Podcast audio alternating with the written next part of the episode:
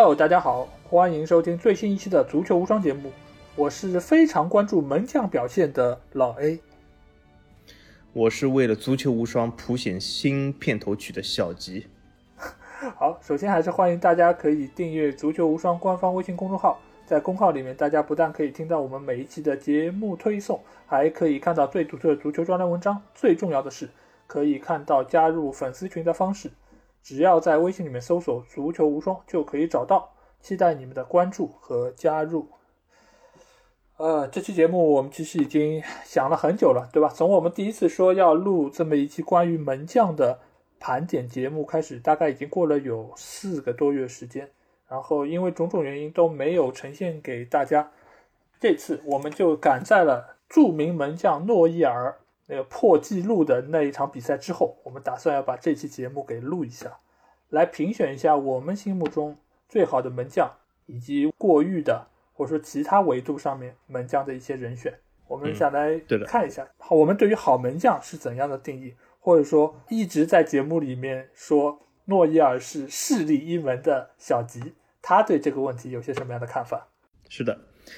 而且我觉得门将这个位置，而且他是蛮特殊的，因为门将他既是啊上场十一人的其中一员，但是他又是其中唯一一个戴一副手套的人。所以我觉得这是一个非常特殊的位置，呃，这个位置，所以说我们单独拎出来来讲一下。比如说，听众朋友会问，我们会不会以后做一个呃前锋特辑、中场特辑或者什么后卫特辑？但是这种特辑我觉得是没有办法做的，因为里面包含的人，而且这个人的定义实在是太宽泛了。比如说，呃，现在这个呃转转会市场的热议人选阿拉巴，他到底是后卫还是中场，很难说。啊，对吗？有些前锋啊，他也是踢的中场的位置，所以，但是只有门将，他是一个非常特殊的、非常能够独立看待的位置，所以我们做一期特辑。对，而且他不但是戴着手套，而他的队服也跟其他本队的队员是不一样的，有时候他的那个队服还会特别的好看，这个其实就使得他们成为了整个队伍里面最独树一帜的一个存在，所以我们这期节目就会来聊一聊门将。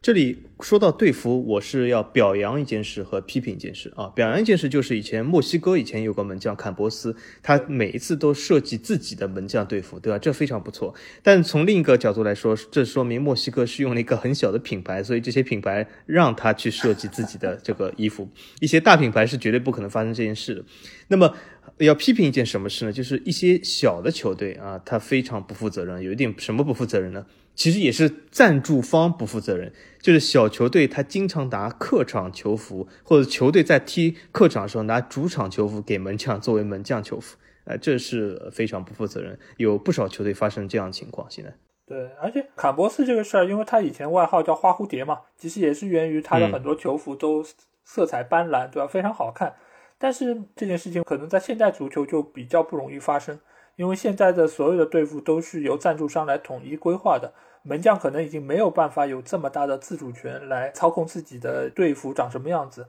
但是也恰恰是因为那个时候他可以自己设计队服，才使得他在世界足坛上有浓墨重彩的一笔。大家提到门将或者有个性的门将，都会提到花蝴蝶卡波斯。对对，那如果现在还有他同样欲望的球员，我觉得他必须要转会德乙的圣保利，因为圣保利刚刚宣布他的球服由自己提供，而不用其他任何的品牌，所以这这有非常大的自主性。所以如果现今还有一个门将或者球员有这样的一个设计者之心，那么你要加盟德乙圣保利。嗯啊，就是如果哪一个门将有一颗艺术家的心，那他就可以去德乙施展自己的创造力。那我们来看一下，就是我们对于这个好门将，我们有一些什么样的定义？因为，呃，门将作为整个防线的最后一个一个掌门人吧，在这个角色上，他怎样才能算是一个好门将？我们可以来看一下。我会把这个分为两大类啊，因为如果你作为传统门将来说，可能他只要做好一件事情，就是把门守好，那他就是一个好门将。但是在过去的可能十年、十几年间，随着诺伊尔的出现，出现了非常多的门将，他也积极参与到了进攻之中，他也成为了后半场的一个出球点，所以使得现在门将他的功能会比以前的更丰富，他也需要有很多的进攻属性的一些一些才能在中间。如果你作为一个好门将，一个必备的一个条件，我觉得就是要反应快。如果说到反应快的话，在世界足坛也有非常多的呃知名的门将是以反应快著称的啊，最著名的可能就是曼联的德赫亚，他就是以非常出众的门内的一个反应速度而见长啊，包括还有那个马竞的奥布拉克等等等等其他几位门将。除了反应快之外，可能好门将还有一个非常重要的特点，就是他的站位需要很好。比如说，对方的进攻发起了，你在什么时候站在哪个位置，封近角还是封远角，这个选位其实也体现了一个门将的一个基本素质。如果你能够选到一个很合适的站位，那你可以给之后的扑救，可能说提高你的成功率吧。我觉得这也是一个好门将必备的一个特点。还有就是他的扑救技术。因为你很多门将他出现失误，就是因为他的手型可能并不是太准确，包括有时候你可能是可以把它击出的，但是你选择抱球，可能就会更容易出现失误。这方面一些知名的好门将做的当然都非常的出色，但是也会有一些可能所谓的黄油手的这么一些事件，包括有一些很有名的门将都有过黄油手，对吧？比如说以前英格兰的。众位门将 都出现过黄油手的一个一个事情，包括以前西班牙的老门将苏比萨雷塔在著名的那场二比三输给尼日利亚的比赛中，其实也出现了这种低级。九八年世界杯，对的，对，九八年世界杯，对，嗯，对，然后就是输给了米卢带队的尼日利亚嘛，对，所有好门将其实都有可能会出现这样或者那样的一些在扑救技术上的问题。门将其实还有一个特殊的属性，就是他们会面对扑点球这件事情。有很多门将，他可能是一些知名门将，但是他可能扑点球非常的不在行。比如德赫亚又来了，他已经连续多少个，我还没记错的话，可能十次还十五个点球都没有办法扑出去。包括奥布拉克，其实扑点球也并不是太在行。奥布拉克基本是成名门将里扑点球最糟的人。对，但是有一些门将可能名气并不是那么响，或者说是水平可能只是中游，但是他扑点球的能力非常的强。就比如像之前纽卡的那个门将克鲁尔。他其实，在扑点球，包括他在荷兰国家队扑点球也非常的有名。世界杯，嗯，一战成名。对对，克鲁尔我记得就是专门要踢点球大战的，在加时赛的最后时刻把他拍。范加尔嘛？对对对对，范加尔。嗯，曼联是不是由于这一场才请了范加尔的？但是他们也没有买克鲁尔。啊，嗯，这个就是我觉得好门将关于扑救能力方面的几个特点。啊，不知道小吉，你觉得这个几个特点能不能涵盖一个好门将的一些定义呢？呃，我的看法是这样的，刚才老 A 讲的就是这个扑救和其他就是参与进攻这方面。老 A 讲的是两个果实，但是这两个果实必须要挂在一棵树上面。这棵树如果没有，那么这两个果实要么是长不大，要么就会腐烂。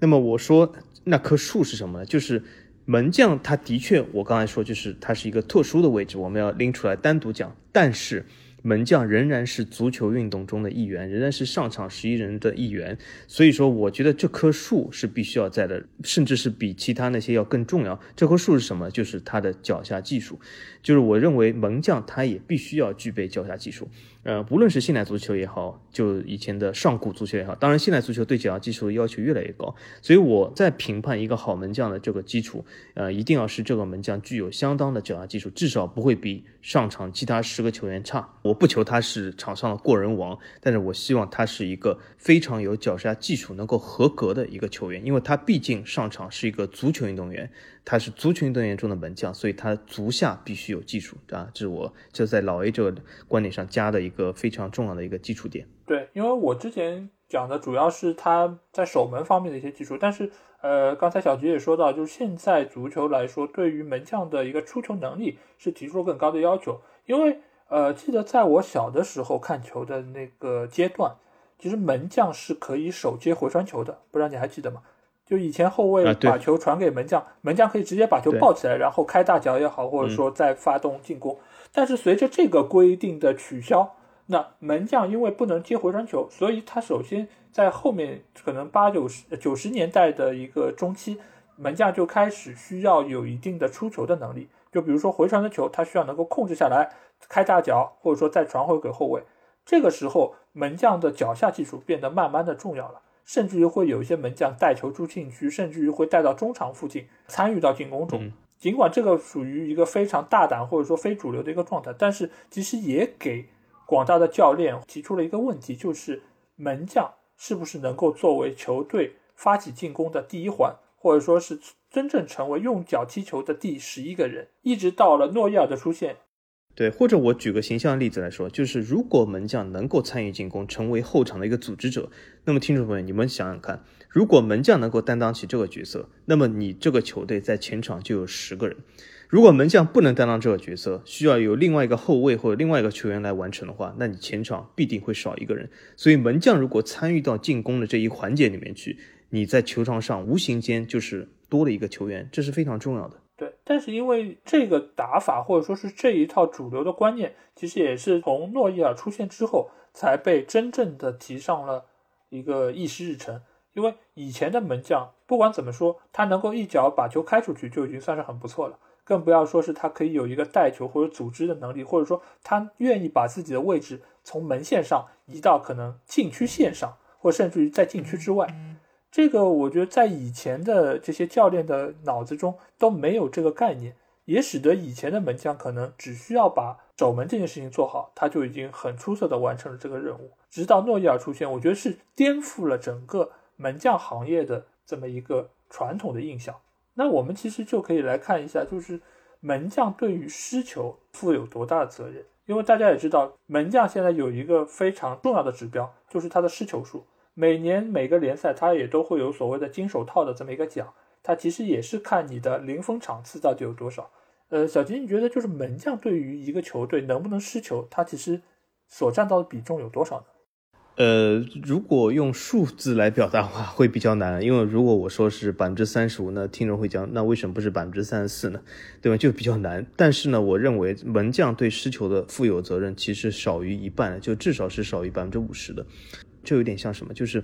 如果你这个球队已经让对手形成了射门，那么之前的防守、之前的后卫、之前的防守型中场的排兵布阵或者你的表现肯定是出了问题的，因为给了对手起脚的机会，要让门将去形成一次扑救，呃，或者需要门将去形成这样的扑救，其实已经是防守出问题了。这个时候，其实门将是呃不负责任，但是呢，门将也负部分责任，是什么责任？门将具有指挥后方的一个责任。还有一个就是门将最终那一扑还是有责任，或者门将的站位可以通过和后卫的衔接来避免对手的这个起脚。所以综合来看呢，门将我认为他的责任是要少于一半，但是呢，呃，在一半之内还是有相当比例的，这是我看法。对，门将因为作为已经是门前的最后一环，他其实是负责球队整个防线的一个下线。就是如果你的防守做的已经非常糟糕，那门将也只能说是尽量把自己的工作做好，让失球数更少一点。那从这个维度上，我觉得门将其实对失球的责任可能并不是太大，甚至有一些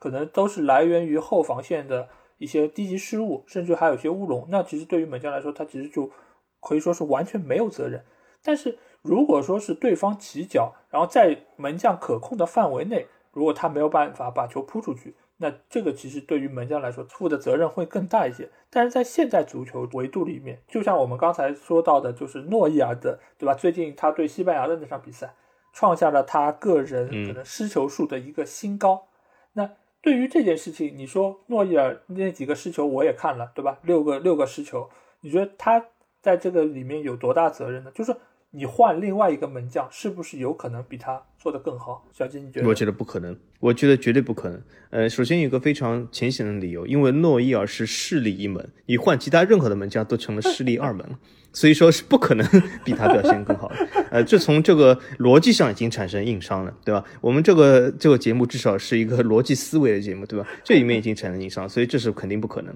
那么从这个纯比赛，我们架空历史的角度来看的话，我觉得也不可能，因为我们如果看一下这场六比零比赛，呃，我也看了这个进球的集锦。呃，这里面有好多失球，好像德国的后防其实都出现了一些问题。这我觉得换做任何的门将，在这场比赛里面都不可能就是能够比诺伊尔表现的更好。当然了，如果你说唯一可以诟病诺伊尔发生什么事，就是。呃，我如果硬要说一点，就是或者是他和场上后卫间的呃组织防守和交流，或许是出了某些问题。但是，但这也是诺伊尔负一半的责任，因为这也是和呃场上的后卫要负另一半责任。所以说，呃，总体来说，我觉得诺伊尔在这场比赛里面没有什么问题。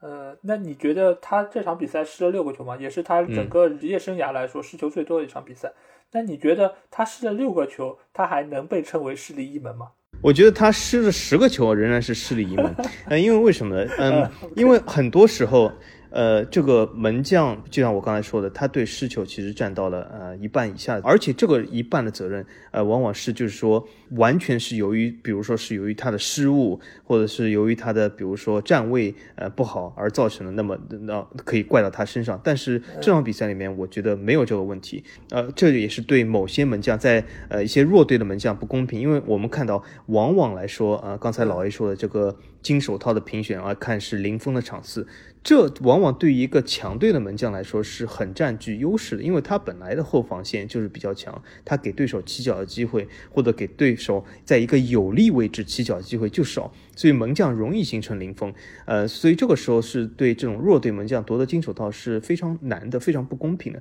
那么诺伊尔他现在这场比赛，德国队不是一个弱队，但是这场比赛里面表现出的一些呃场上的问题，我们现在就没有办法详细说。但是这也是导致就是诺伊尔成了这个受害者，但是他并不能代表他的水准是有问题的，他的水准仍然是我觉得在。呃，世界门将历史上，从足球啊，好像是一八多少年，或者是从高球这个年代诞生到现在，他是最强的门将。OK，那其实因为我们有一句球迷说的非常多的话嘛，就叫做弱队出门将。显然，弱队出门将，他出了这个门将，并不是说他零分的场次最少，而是说他能够有他有更多扑救的机会。对，有扑救机会，甚至于他可能有更多高光的表现。有能扑出很多很有难度的球，但是并不代表他的失球是最少，甚至于零分场次是最多。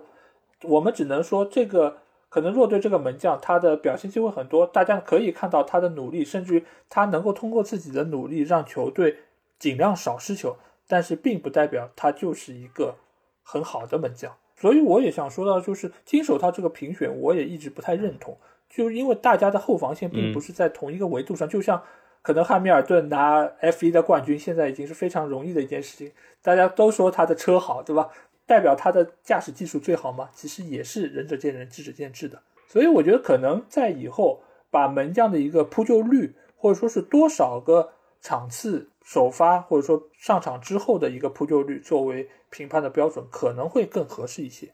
呃，这里啊，我觉得我一直觉得扑救率也是非常片面的。举个例子来说啊。有的时候门将，特别是强队的门将，他往往处于一个什么不利的环境呢？就比如说有些特别强的强队，呃，他整个球队压着别人打，然后呢，别人一个反击，往往会形成以多打少的情况。这个时候，其实对门将来说，要讲扑救率是不太公平的，因为为什么呢？这样的情况下，他很有可能造成失球，但是他真正被对手就是打反击的这种机会并不多，但是打完反击以后就会形成进球，导致他去扑球的机会并不多，但是扑完球以后就被形成进球，他的扑球率会偏低。但是对于一些弱队来说，啊，对方射门非常多，射门次数非常多。那么有些射门它的角度并不是那么好，或者是有一些远射居多。呃，那这个时候它是形成了很多扑救，它造成这个扑救率也挺高。所以这个时候呢，就扑救率只是片面的说，就是给也是给一些弱队门将造成了一些呃优势，在评选上面，就是强队门将，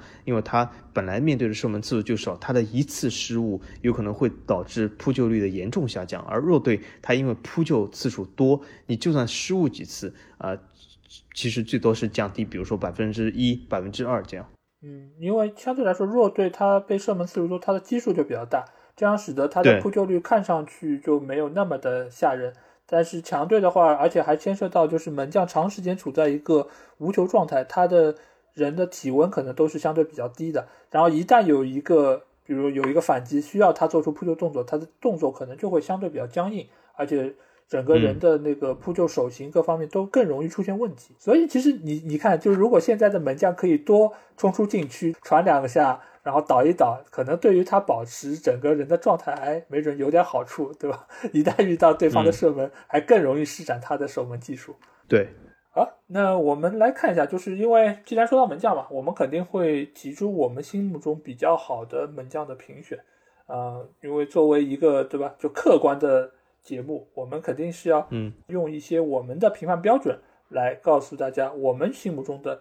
好门将是一个什么样子。那我觉得作为好门将，其实可能有几个维度啊，一个就是他会有出色的发挥，这个出色发挥有几方面，一个就是可能他拿到的荣誉很多，比如说是欧冠的最佳十一人中的门将位置，或者说是他拿到非常多的奖杯。因为现在来说，其实你可以看到，就各个评选奖项也越来越多把门将列入到了他们的考量范围。尽管真正得奖的，比如金球啊，或者说是世界足球先生，门将位置现在已经非常多年都没有再出现过，但是门将还是现在一个非常重要的一个组成部分。包括欧冠，它其实也会有最佳门将的一个奖项。包括还有就是他的一个高光的时刻，就像有一些球员，他可能在一个重要的杯赛。的一场比赛中，他会有非常好的发挥。就比如说，两千年欧锦赛的托尔多那场比赛，他扑出了非常多的点球，力保意大利队能够进军决赛，对吧？这个其实就是属于他的一个高光时刻。还有就是他可能就像诺伊尔这样，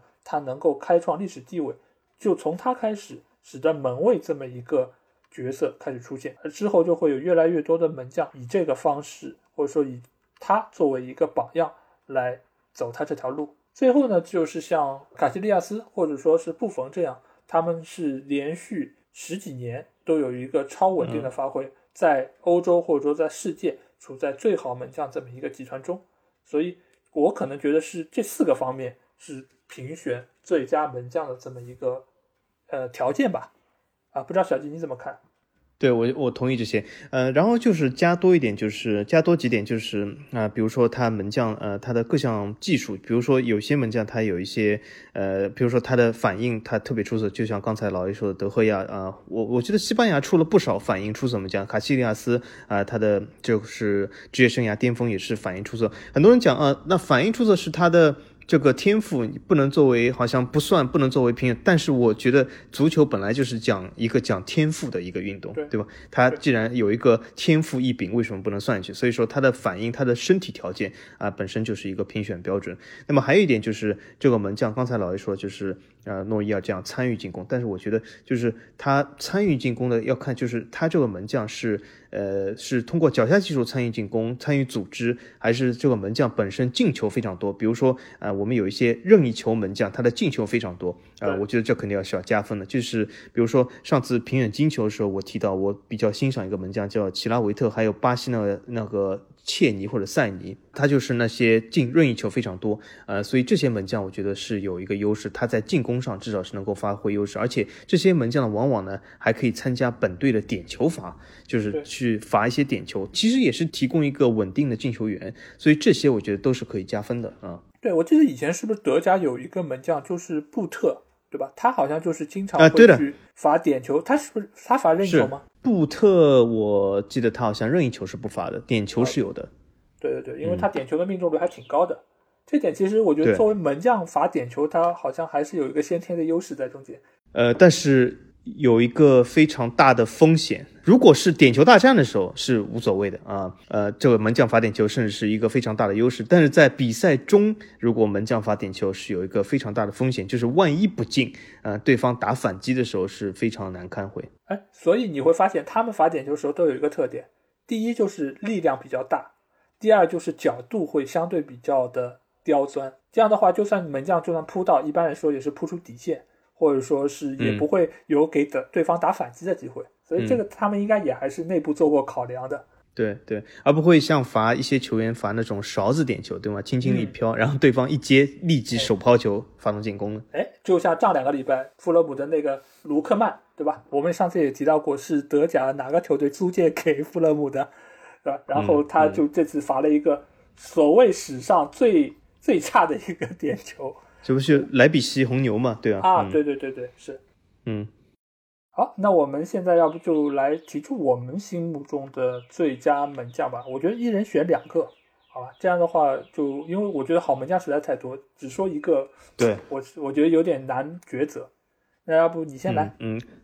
其实我都想说三个，呃，不知道老爷允许我说三个吗？可以，那就说三个好了，好吧？嗯嗯，好好好，我为什么要我要说三个？其实我不打算说就是三个我认为最好门将，我只想说两个我认为最好门将，但是我必须要让第三个就是是我最喜欢的门将。这个门将不一定最好，但是谁挡得住我喜欢呢？嗯，行。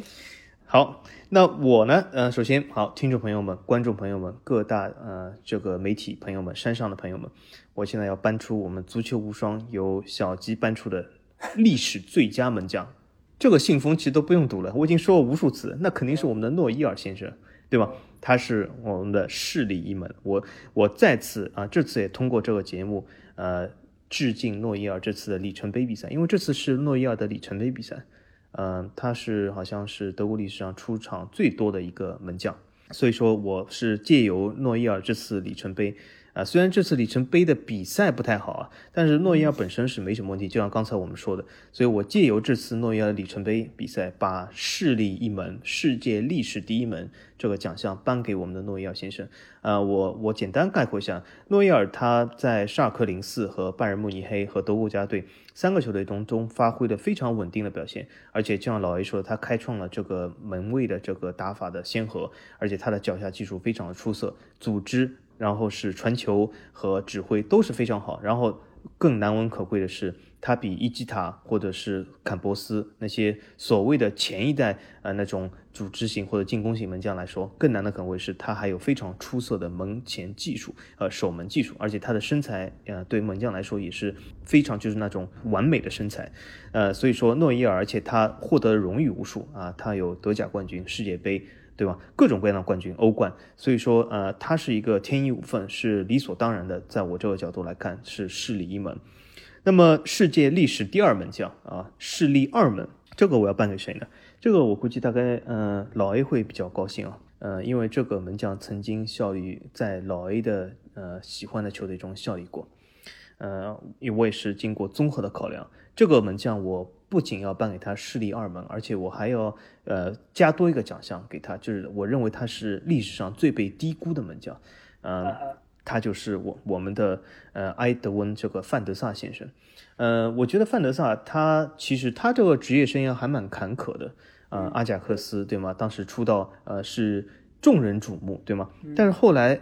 混着混着竟然去了弗勒姆，对对吗？呃，好像就是有点好像中道崩殂的样子啊。本来他去弗勒姆的以我我真的以为范德萨原来就是这样的，但是后来他又去曼联迎来了新的高潮。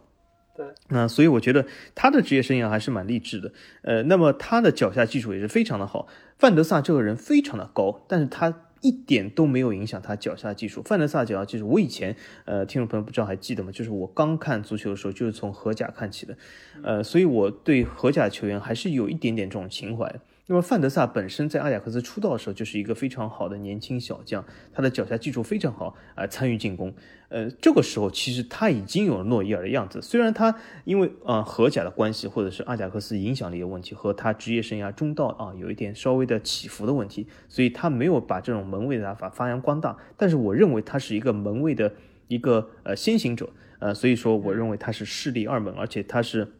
啊从。各个角度来说啊，从职业生涯，呃，从荣誉，从个人品行，到现在退役好以后的这种各种的总监的操作眼光，我觉得他都是一个非常好的一个球员和经理人，所以我要把势力二门颁给他。呃，那么在把这个话筒交给老 A 之前啊，我先就是再说第三个门将，就是呃，诺伊尔和范德萨都是非常好的，而且而而且啊，呃，老爷我还要补充一句，就他们两个能够成为世界历史。最佳门将还有一个什么重要点，就是呃，现在都说足球圈已经有饭圈的倾向了，对吗？对。呃，所以说他们的脸啊，他们的这个英俊的脸庞帅不帅？我觉得啊，也是成为了现在足球啊奖项的考量人选。啊，所以这两个啊门将，我觉得样子外形也是非常的帅啊，也是非常好。那么第三个门将啊，他也是一个非常帅的门将。而且我会在我们本期节目的评论里面贴出他的照片，如果不认识他的这个球迷可以看一下，是我个人最喜欢门将。他啊是在呃南特成名，然后在巴黎圣日耳曼和里尔都踢过球。呃，曾经也入选过法国国家队啊，有十几次。其实，呃，各个地方都不是非常出众的门将，但是我以前曾经提到过他。呃，我非常欣赏他，他的外形也是非常的呃知性。他总体来说也没有很大的失误，但是呢，呃，并不是那么起眼。但是，呃，只要看法甲的，嗯，这个球迷肯定认识他，他就是朗德罗。米开尔·朗德罗，我非常喜欢这个门将。呃，他在巴黎圣日耳曼、南特啊都效力过非常长的时间，最后职业生涯去了里尔。我觉得他是一个非常好的门将，中规中矩，而且他这个外形我也非常喜欢啊，所以这是我最喜欢的门将。我要把一个特殊的特殊成就奖和荣誉奖颁给我们的朗德罗。好，那个我要跟大家说一点，就是我们肯定没有看过对方的阵容，否则的话，我一定会对小吉说，你应该看一看我们的提纲，我上面写的是现役门将评选，对吧？你把范德萨弄进来，那我们待会儿还有历史维度呢。所以其实还是说两个会比较合适，对吧？哦，这样啊，这样那好，我本来以为你说没有看过提纲，你要把最佳门将也颁给朗德罗呢。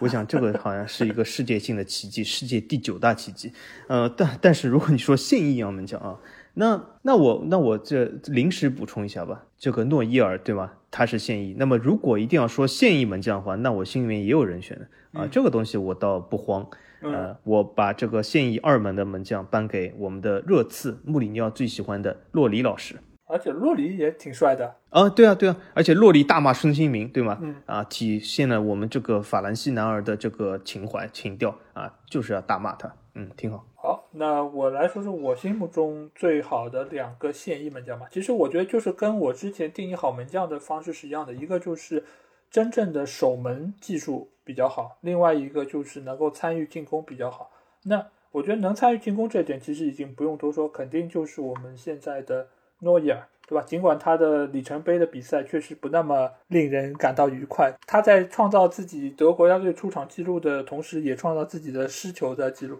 这点来说，我觉得对他来说可能是喜忧参半。但是他对于现代足球，或者说对于门将这么一个位置上的贡献，我觉得已经是不能说后无来者吧，最起码是前无古人。这个对于整个足球的打法也是具有极大的开创性。大家都说，如果一个球队吃到一张红牌，相当于是减少了一个人。但是如果门将能够参与到进攻中，相当于就是多了一个人。这一点来说，诺伊尔现在已经给所有的门将都起到了一个很好的头。之所以之前所谓的伊吉塔也好，或者说是卡波斯也好，他们没有办法做到，呃，诺伊尔这个程度，一来是他们的能力本身可能就不是那么的够，另外一方面，我觉得是教练没有配备好自己的整个队伍来配合这么一个门卫，因为以前。坎波斯也好，或者伊基塔，他们把球带出禁区之后，其实是没有人去接应，或者说是没有人知道他会干什么，大家都看傻眼了。对，其实包括本方后卫都看傻眼了。对，我觉得更多有点像行为艺术。然后这个时候，如果对方的球员上来紧 逼，然后被抢断，其实这个锅只能门将一个人来背。但是现在你看，如果诺伊尔带球出去，甚至于他在禁区外接应自己本方队员的球，其实整个队伍都是围绕他有一个战术体系的。这个其实已经大大不同于九十年代那两个传奇门将这么一个一个状态，所以从这一点来说，诺伊尔就是在目前当下来说最好的门将，因为他不但是有很好的脚下技术，其实他的守门能力同样也是非常强。但是如果说是单说守门能力，那我觉得我肯定还是要把这个名额给到布冯，对吧？尽管布冯现在的整个状态已经呃廉颇老矣。对吧？甚至于在上个赛季，这个小季也多次说过，就是他去到了大巴黎之后，这个表现简直就是惨不忍睹。但是不得不说的是，布冯在这么多年的职业生涯中，他熬死了这么多的意大利出色的门将，他也熬死了非常多嗯跟他竞争的门将教练。你想最早的时候跟他竞争的时候，那些门将都是德国队，当时好像还是科普科吧，然后后来才是卡恩，对吧？再往后。才是莱曼啊，等等等等这一些门将，然后现在可能是诺伊尔。诺伊尔其实也是德国队已经打了非常多年，他其实我觉得应该是大概打了有三代门将了吧，最起码。但是他仍然作为作为一个 所谓的年轻人，他还在那边。你说他苦苦支撑吧，更多程度上他是一个现象级的一个存在，对吧？而且我们可以看他这么多年的数据，就是一直以来他都是门将排位里面的前三。好像从来也没有跌出过所谓前三的这么一个一个排名，而且当年我看到过一篇文章吧，就是说有人采访卡恩啊，就是问他就是在一零年左右的时候采访卡恩，问他过去十年谁是最好的门将，当时卡恩说是布冯，然后呢到一九年左右问卡恩现在谁是最好的门将，那他说诺伊尔现在是最好的门将，那其实我觉得他的回答就涵盖了我的这两个答案，最好的门将是哪两个呢？可能就是布冯和诺伊尔。原来如此。那我们可以来看看啊，就是当然除了最好，我们肯定也要评一下，也不知道最差了。最差其实我们也都不知道谁是最差的门将，对吧？那我觉得可能就是我们会评两个，一到两个吧，就是所谓最为过誉的门将。因为其实现代足球有很多，就是说实力和他的名气并不匹配的很多的门将。球员我们来看一下对对，那那我这次能不能先说？啊，可以可以，嗯，那好，那听众朋友们，刚才你们听了老 A 对这个他选择的这个历史啊、不是历史啊，就是现役门将里面最好的两个球员的描述。啊、其中有一个球员他描述，他说啊，卡恩说他是最好，呃，他熬死了很多门将教练，送了很多门将教练都是离开了人世，呃，然后呢，他怎么怎么样，而且他呃非常年轻就出道，你看都是一些赞美啊、就是这个表扬赞誉之词，对吗？那么我就要说了，所以他是一个最被过誉的球员。刚才老 A 而且提醒我，我们现在这个还仍然是在现役门将板块中啊。我本来要说另外一个球员也是过誉，可是他已经退役了，所以我就不说了。那么大家可以猜一下，我要说一个哪个退役的门将是最被过誉的啊？大家可以在评论里面猜一下。呃，那我就说现役球员门将里面两个最被过誉的啊。巧合的是，这两个人都来自意大利。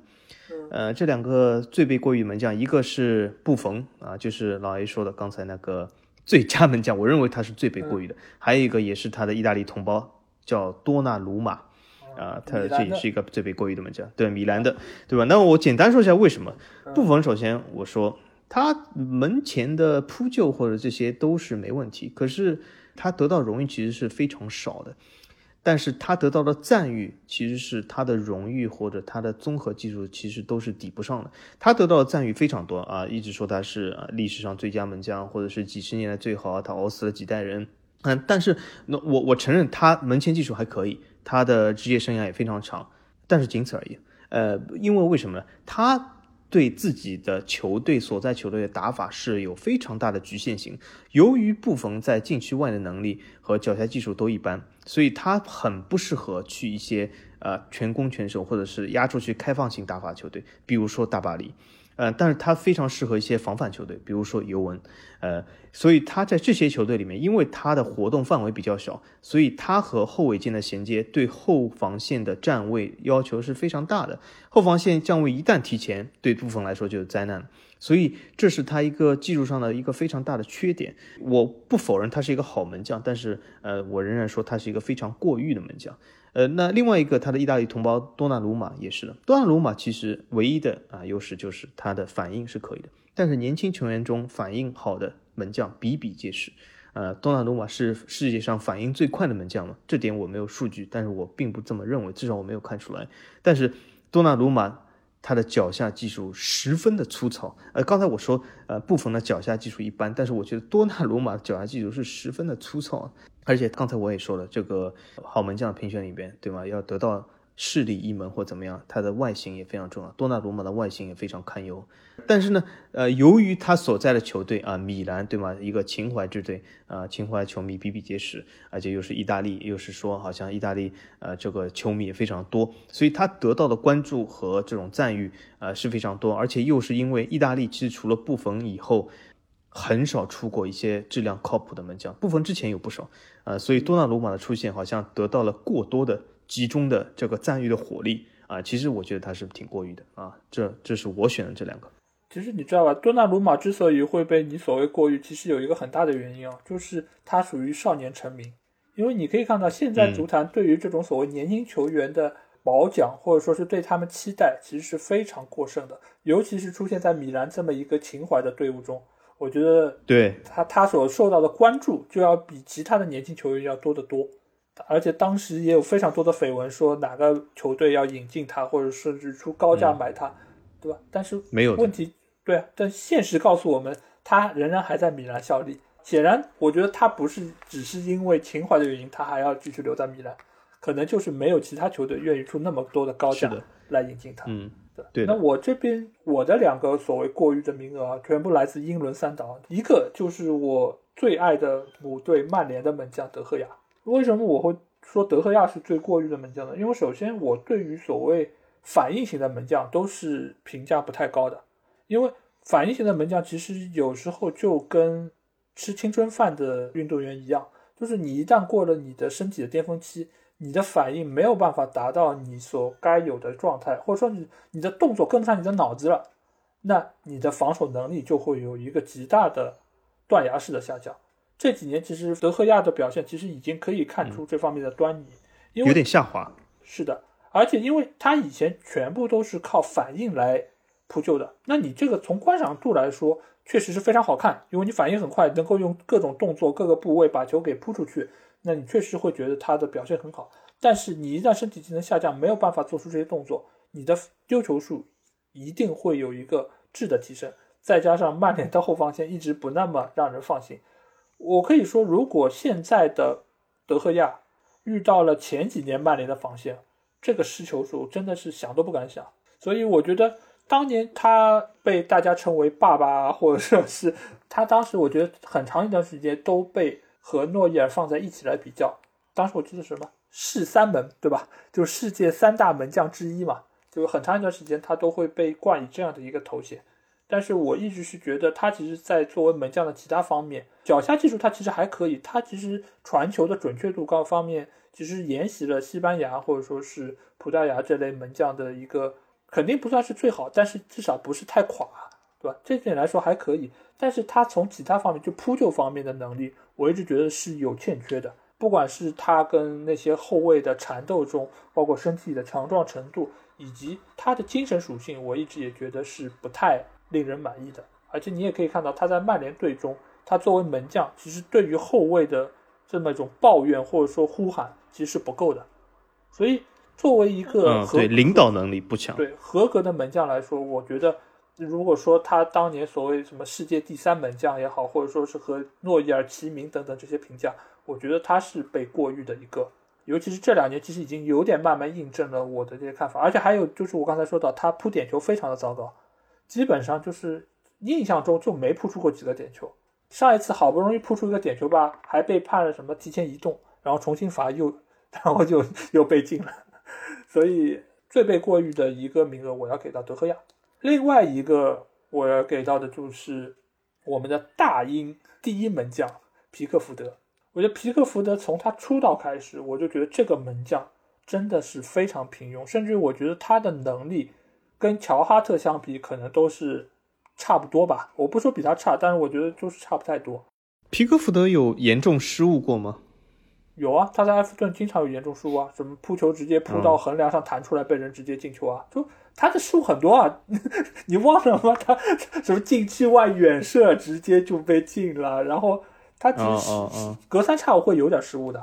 而且就是他在各方面的扑救，你可以看到就是稳定性非常差，而且。各方面的属性也并不是很出众，我也不知道，就是索斯盖特为什么会一直把就是英格兰一门的位置给他，因为以前你可能说英格兰就没有好门将，在那个时候我记得什么格林啊或者詹姆斯在的时候，确实英格兰没什么好门将，但是现在其实你可以看到他的所谓二门三门，波普也好或其他的，我觉得都要比皮克福德最起码是不差吧，我觉得甚至要好可能半个档次起。但是索斯盖特也都没有把他们列入到主力的那个位置，还是一直沿用皮克福德，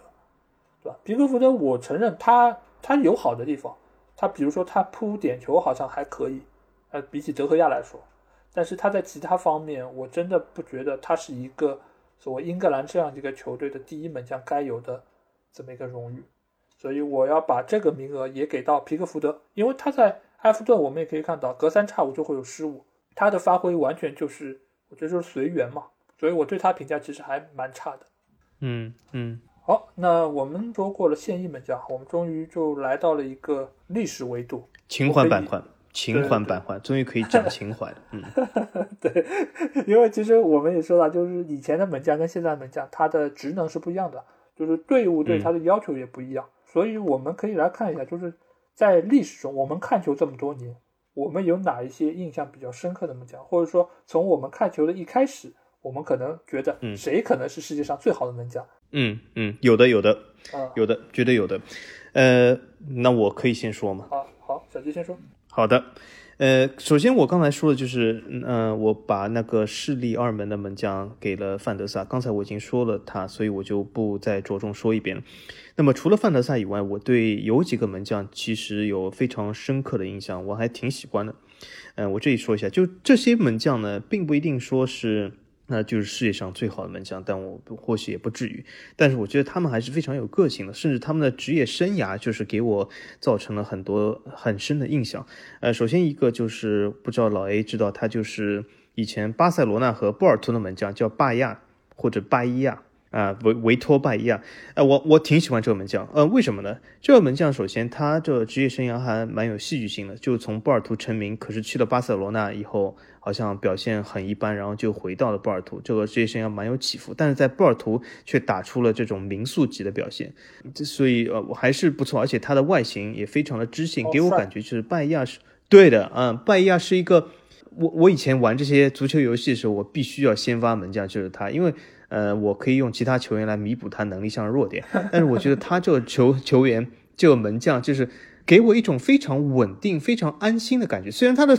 表现并不一定是这样，而且他好像还是。这个身高也并不是非常出众，但是我觉得就是给我那种非常有知识性、有就是有那种组织能力的这个表现，所以拜亚是一个我非常喜欢，呃，一直就是从各项比赛中，如果能够看到拜亚啊，当时就是我就非常喜欢看波尔图这个比赛，其中原因就是这个。然后还有一个我非常欣赏的门将呢，就是呃那个以前西甲的一个门将，就是叫莫里纳。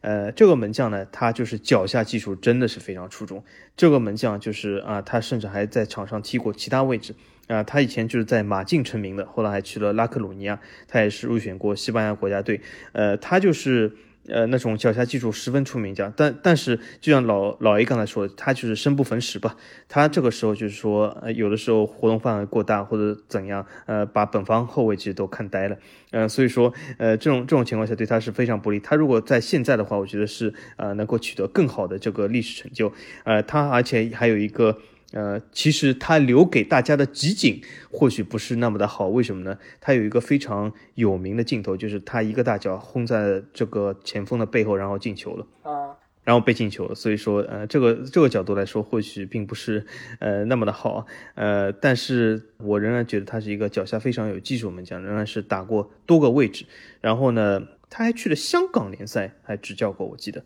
啊啊，所以是一个蛮有传奇性的门将。这这是我选的两个让我印象非常深刻的两个门将啊，都是这种西普系的啊啊。我选的两个门将呢，其实正好是两个不同类型的。因为我最早我也说过，我是九四年世界杯开始看的球，然后当时那届世界杯，我印象最深的一个门将就是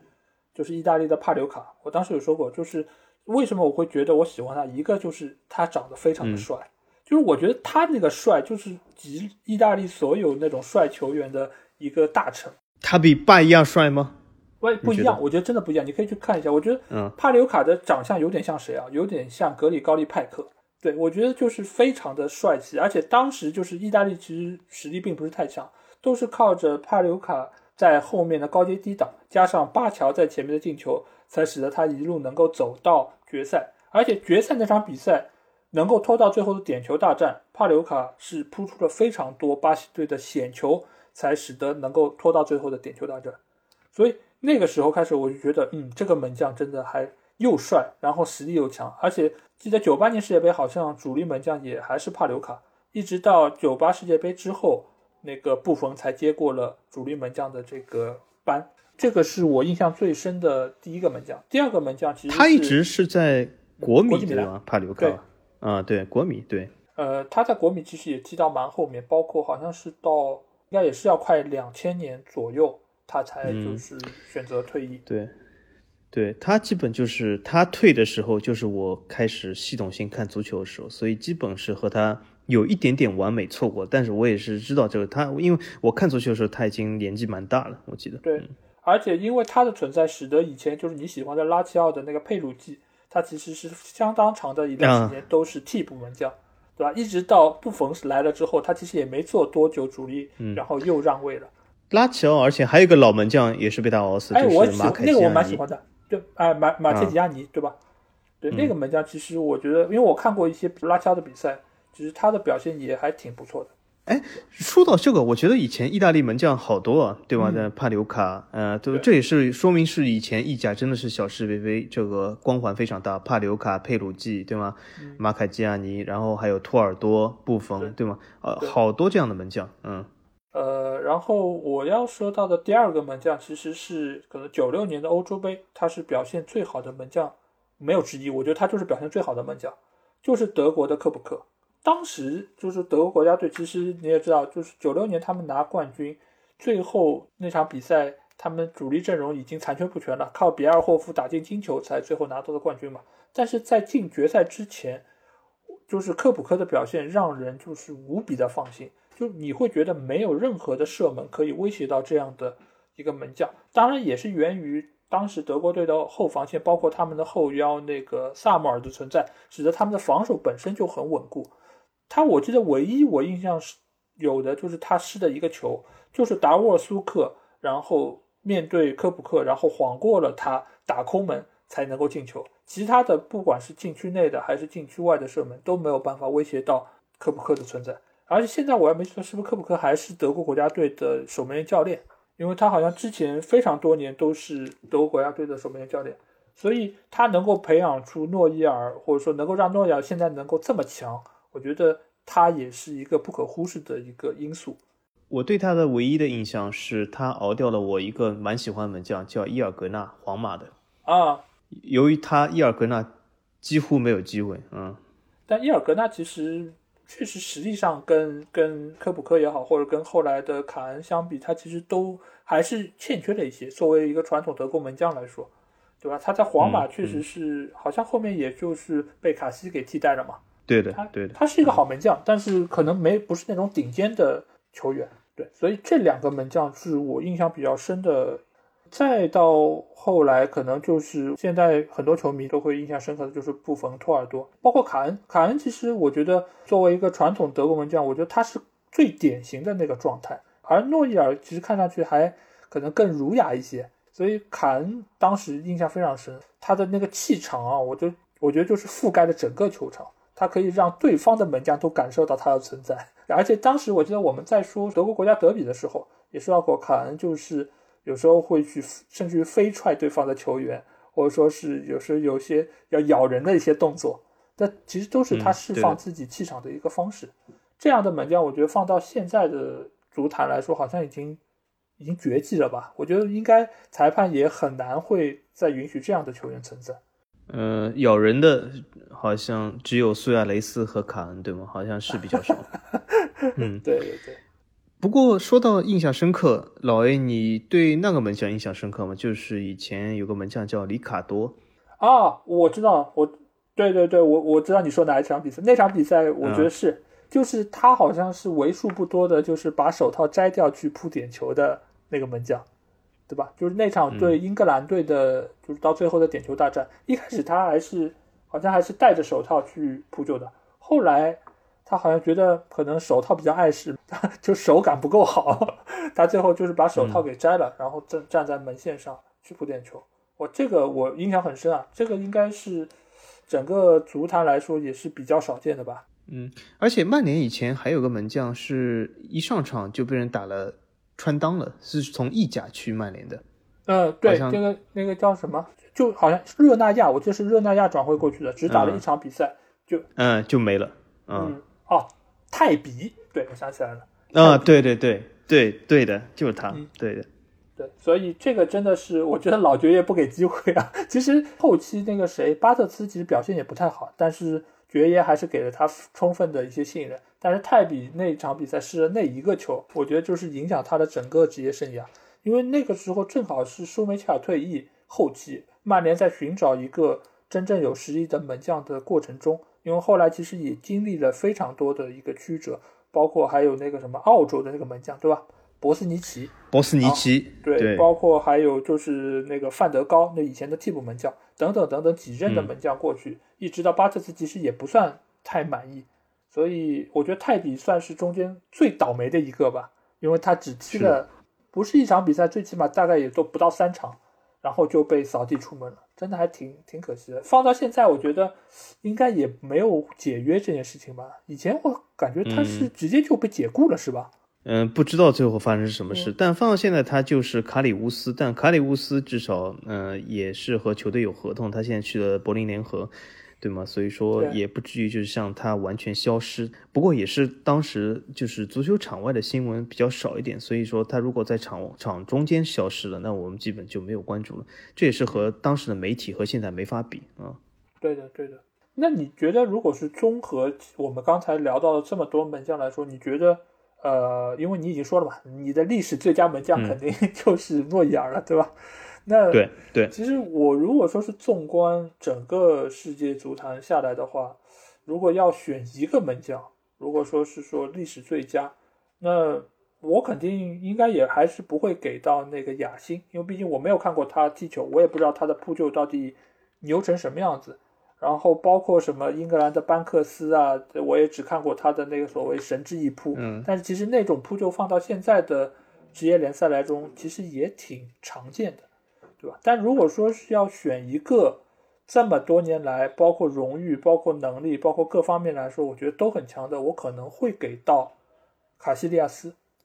对，因为我就我觉得卡，因为卡西的话，对，呃，他的中后期被皇马扫地出门，但是他其实到波尔图其实也还算是有一个不错的发挥，还能打打欧冠什么的。但是他在中前期跟着皇马一起，其实确实包括跟着西班牙国家队拿到了非常多的荣誉，荣誉这个他已经可以碾压布冯，因为布冯他从来也没有拿过欧冠，就这点来说，卡西是是肯定能碾压的，而且卡西也属于是年少成名。很早就把那个伊尔格纳给替代了，就是作为了皇马的主力门将，一直到他被皇马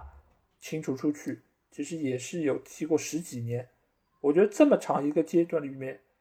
我觉得他确实是很强的一个存在，对吧？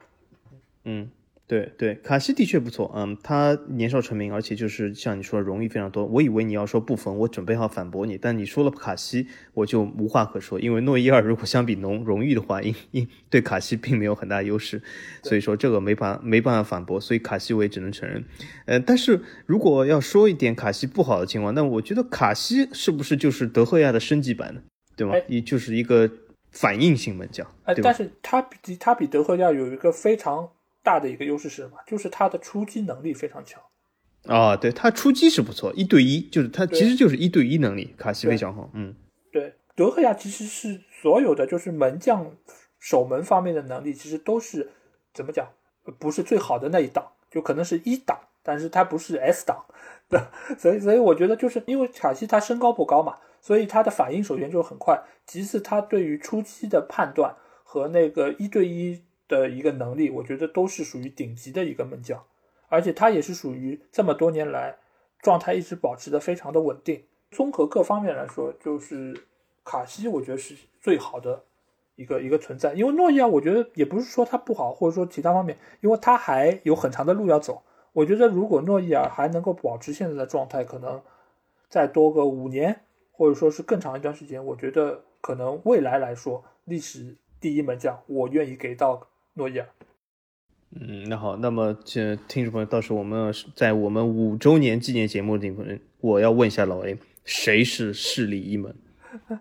好的，那你觉得就是以前的那些门将和现在门将有什么区别吗？因为其实我们刚才也说到，就是门卫的出现已经是一个对于门将打法的一个很大的一个发展。那你觉得以前的门将跟现在门将最大的区别是在这个方面吗？我觉得就是最大区别，其实呃，门卫也好，这些所谓的沟通能力也好，对吧，都是一些体现方面。但是最大区别就是所谓的这个活动范围。就是传统门将，他就待在小禁区里面，对吧？他在小禁区里面号称有什么八爪鱼啊，什么好像什么班克斯、希尔顿有很多这样的绰号。但是现在很少有门将还有类似的绰号了，对吗？嗯，那为什么？因为现在门将他的活动范围非常大，他已经是不是说只是在禁区前一个手舞足蹈的一个人，呃，所以说他的活动范围非常大，他就是一个融入团队中的一员。他其实基基本要承担起很多责任，呃，甚至在最后进攻的时候，甚至在最后，呃，比如说本方呃落后的时候，也要参与最后的角球进攻，这对他的门将的呃射门、角头球都是非常重要的。我觉得这是最大区别，就是门将的活动范围大大提高了。啊，他其实从禁区中真的冲出来，一直说中国队要冲出亚洲，现在门将就是已经是冲出禁区了。嗯。哎，那你觉得就是如果现在门卫这个打法已经相对来说比较受到认可，那以后门将他还有什么潜力可供挖掘呢？呃，我觉得就是以后的门将，就是他的对传球的要求越来越高。当然，这并不一定是瓜迪奥拉和这种类似的传控哈维这种传控打法。就是我觉得，就是就算不打这种传控打法，任何球队只要你这个球队不是说是打防守反击，就是后防线退在很后面的，你对球员就对门将这个传球的要求会越来越高啊，甚至就是高到就是以后的门将他的脚下技术基本要不逊于。后卫和中场球员，他就是要在传控中成为了非常重要的一一环。呃，现在因为有看一些脚下有技术的门将还是略微少，但是我觉得有可能以后脚下没有技术的门将会非常难立足，或者非常难在强队立足。因为为什么现在每个强队啊，基本都是要往外压的打法。我们讲现在的强队里面，除了穆里尼奥球队，或者说呃很极少数球队，孔蒂也其实也应该不算。基本都是要往外压的，如果不往外压，很难称之为强队。也就是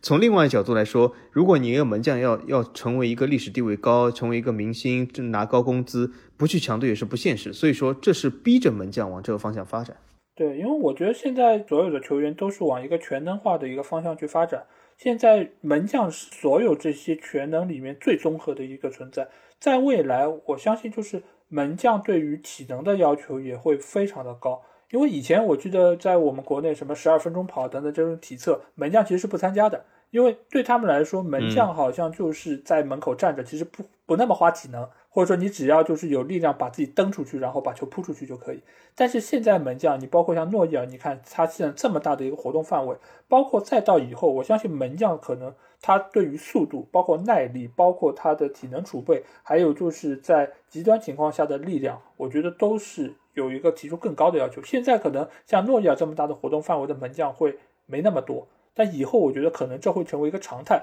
甚至于你可能需要，对，你需要从这个位置跑到那个位置，你需要有一定的速度，有一定爆发力，还需要有相当的体能。因为以前大家都可以看到，比如说你在场上跑了一万多米，门将可能是相对比较少的，但以后我觉得这个数字也会慢慢的提高，甚至于他会把自己的范围扩得更大，甚至于作为一个就像以前清道夫的这么一个位置。大概在那个区域里面活动，所以再到以后，我觉得门将的趋势就是什么？他就是第二个大脑，就是作为所谓中场核心的一个大脑之外的后场的一个核心大脑的存在，因为他可能在那个位置，他能够有更好的起脚的时间，因为你后卫起脚可能前面会有对方前锋的逼抢什么，但是你如果有后卫在前面拦一下，门将他可能会有一个更充分的起脚的空间，那他可以把球更准确的传到可能边路，或者说甚至于是中路。让前锋去抢点也好，或者说是策动自己本方的一个进攻，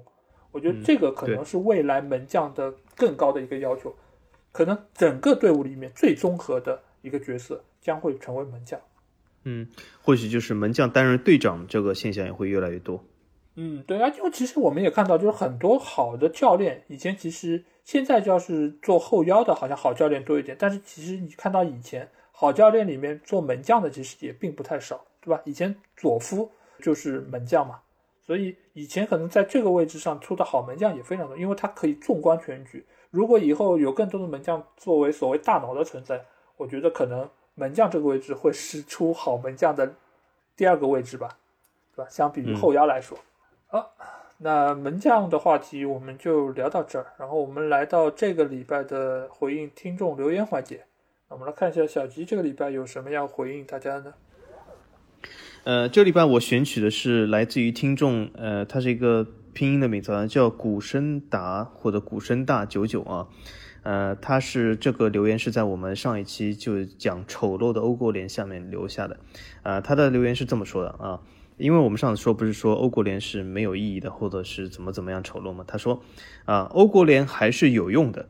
至少它证明了葡萄牙为什么能击败法国获得一六年欧洲杯冠军。呃，这的确是，我觉得这是欧国联给这个世人一个非常大的一个镜子或者一个有意义的这个说明书啊。呃，它为什么呢？因为葡萄牙其实近些年和法国遇到了好多次啊，其实遇到了四次以上，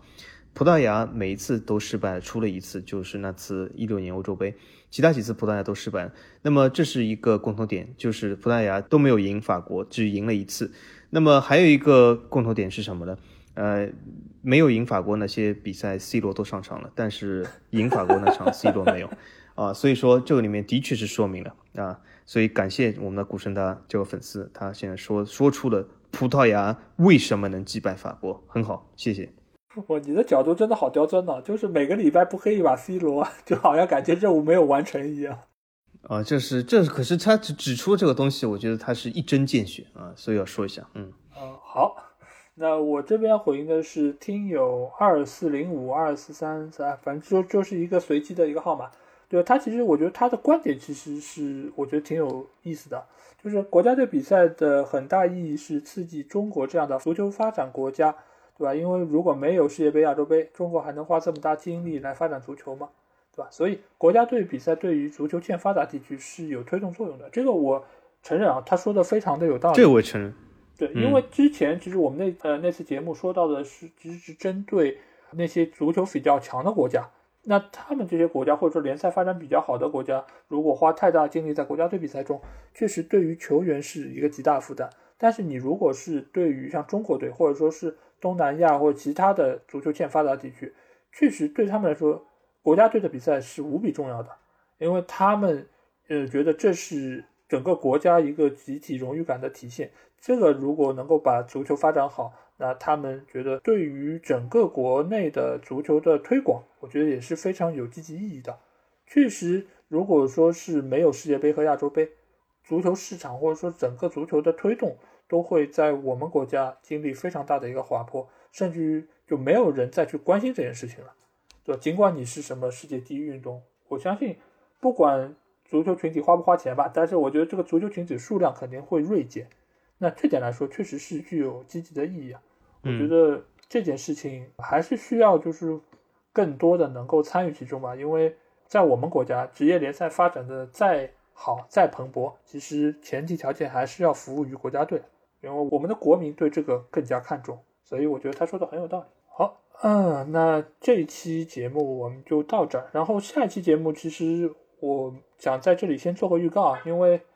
天下足球二十年，然后这个礼拜也有非常多在群里有朋友就是发了二十年最佳阵容的这么一个一个截图，对吧？来告诉我们，就他们认为的二十周年里面最佳的那些球员是谁，他们分别是打什么样阵型。那下个礼拜我们可能就会来聊一聊天下足球这档节目，因为我跟小吉都是从小看着这档节目长大的，而且我们毫不过分的说，这是整个中国最好的足球节目，所以我觉得有必要，对对吧？跟他们一起，因为最近央五其实每个礼拜一天下足球节目也都在回顾二十年的这么一个经历。我们其实看了那个节目也很感动，所以我们打算花时间来做一期节目来聊一下这个天下足球。嗯，而且下期节目就是听众朋友或许要原谅我一下，就是或许我要哭着录完这一期节目啊，因为天下足球的确是啊一个非常给我有一个情怀回忆的这个栏目，呃，也是的确是看着天下足球长大，看了天下足球其实呃这么多年，所以说有很多很多的回忆。但是有一点我想说明，就是天下足球的确是呃国内做的最好的一档足球节目。但是国内做的最严谨的不是它，而是我们足球无双。为什么呢？天下足球在上个礼拜就做了他们二十周年的纪念。其实天下足球成立于两千年的十一月二十七日，也就是我们要做一期真正的天下足球二十周年献礼，就是在这时做，而比天下足球要晚了两个礼拜，因为这才是它真正成立二十周年的时候，所以我们比它更严谨。